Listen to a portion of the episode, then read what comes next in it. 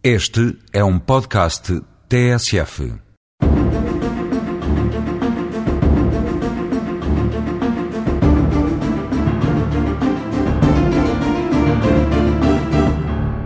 Hoje, à imagem do que aconteceu na semana passada, vamos continuar a falar de greve. As entidades empregadoras têm, no que toca à greve, e desde que a mesma seja lícita, de se sujeitar aos naturais efeitos da mesma sobre a sua organização, funcionamento e atividade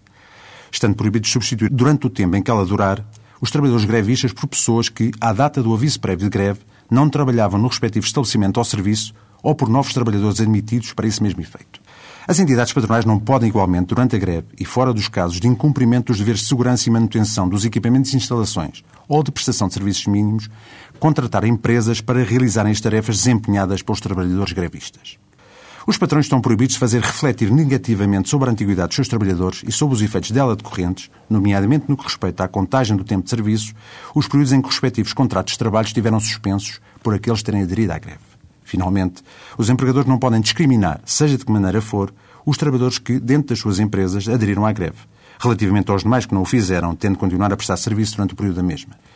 A greve suspende, no que aos trabalhadores grevistas respeita, as relações emergentes do contrato de trabalho, não recebendo os mesmos retribuição, com exceção dos que se assegurarem os serviços mínimos e, por vezes, a segurança e manutenção dos equipamentos e instalações. E ficando desvinculados, os trabalhadores grevistas, por seu turno, do cumprimento dos deveres laborais inerentes à efetiva prestação de trabalho, como é o caso do dever de subordinação e da assiduidade, mantendo-se todos os demais como a antiguidade, bem como os previstos na legislação da Segurança Social e as prestações devidas por acidente de trabalho ou doenças profissionais. A greve termina, em regra, por acordo entre as partes beligerantes ou por liberação das entidades que a declararam.